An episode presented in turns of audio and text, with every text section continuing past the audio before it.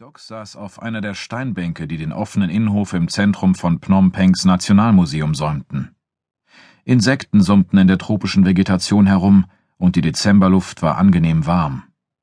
Der Agent hatte gesagt, er solle um zwölf Uhr da sein, aber Docs war bereits um kurz nach acht eingetroffen, als das Museum öffnete.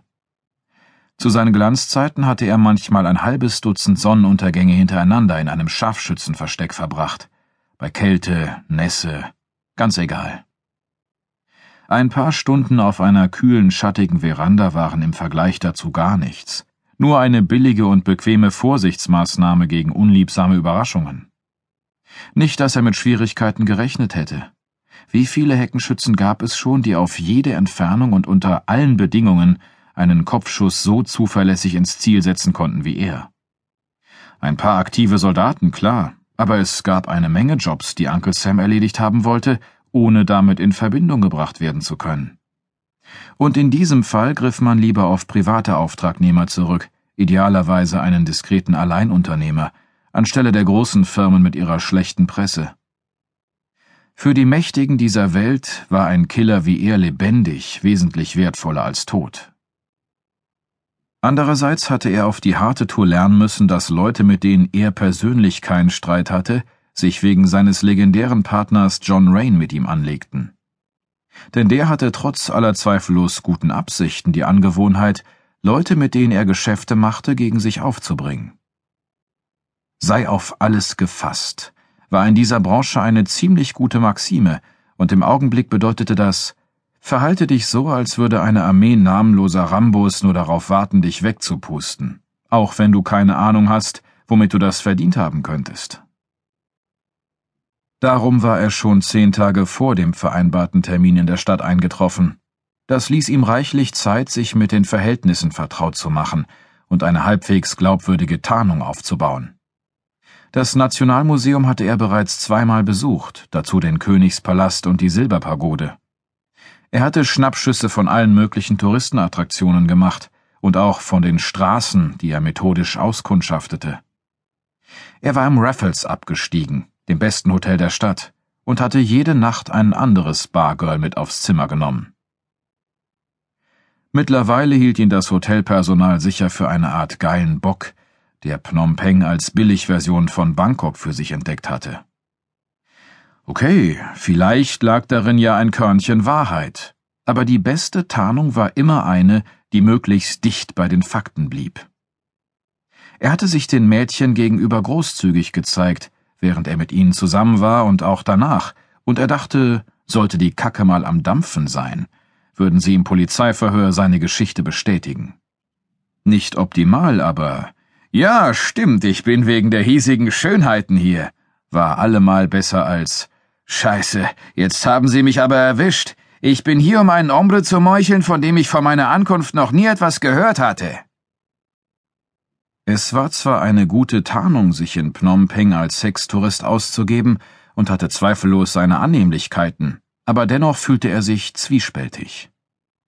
Er wollte sich ausschließlich mit freischaffenden Mädchen abgeben. Ganz bestimmt würde er sein Geld niemandem in den Rachen schmeißen, der mit Kinderhandel oder Zwangsprostitution zu tun hatte. Kambodscha war berüchtigt dafür. Tatsächlich hatte er schon zweimal spät nachts in einem der zwielichtigeren Teile der Stadt mehrere sehr junge Mädchen vor einem düsteren Laden sitzen sehen. Ihre Wangen waren mit Rouge geschminkt, sie wirkten teilnahmslos, als wären sie betäubt worden, und er hatte das Gefühl, dass sie zum Verkauf standen. Aber was konnte man schon tun? Als er in Asien noch ein grüner Junge gewesen war, hatte er einmal in einer Bar in Bangkok so einen Mistkerl niedergeschlagen, weil er eine Frau ohrfeigte. Wie sich herausstellte, war der Arsch ihr Zuhälter und mit dem Management der Bar auf Du und Du. Am Ende hatte Dox um sein Leben rennen müssen, verfolgt von einer Bande Türsteher mit Schlagstöcken, die ihrerseits zweifellos mit der örtlichen Polizei klüngelten. Wahrscheinlich hatte der Zuhälter, nachdem Dox die Flucht ergriffen hatte, die Frau noch Ärger verprügelt. Schwer zu sagen.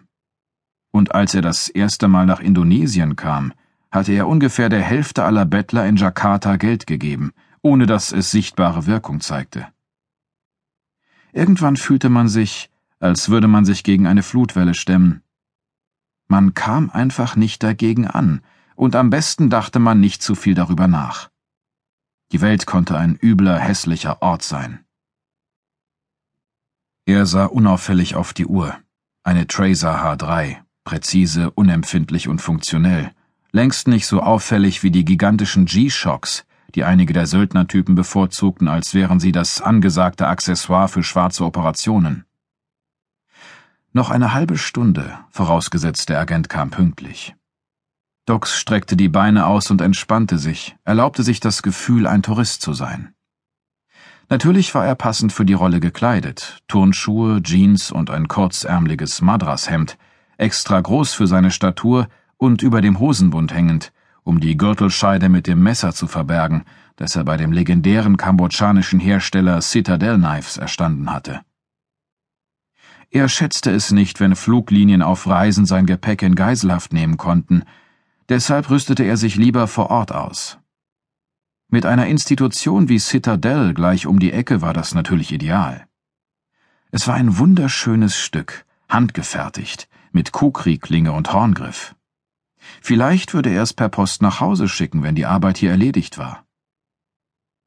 Er merkte, dass er sich seltsam einsam zu fühlen begann. Er hatte zuletzt ziemlich viel Zeit mit einem netten Khmer-Mädchen namens Chantrea verbracht.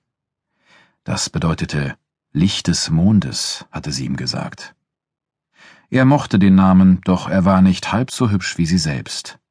Vor fünf Nächten hatte er sie zum ersten Mal mit ins Hotel genommen. Ursprünglich wollte er sich diese Nacht freinehmen, blieb aber nach der Erkundung der Stadt abends in einer Bar namens Café Mist hängen, um sich bei einem Bier zu entspannen. Sie stand unübersehbar am anderen Ende des Tresens, mit ihren schwarzen langen Haaren, die ihr bis auf die Schulter fielen, den ungewöhnlich großen Augen und der honigbraunen Haut. Er war hingerissen gewesen von der Art, wie sie den Blick abwandte, als sie bemerkte, dass er sie ansah.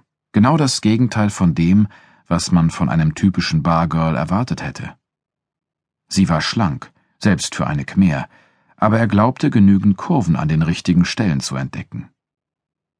Er scheuchte nach und nach ein halbes Dutzend anderer Mädchen weg, aber sie blieb da und warf ihm mit einer anziehenden Mischung aus Neugier und Schüchternheit Seitenblicke zu.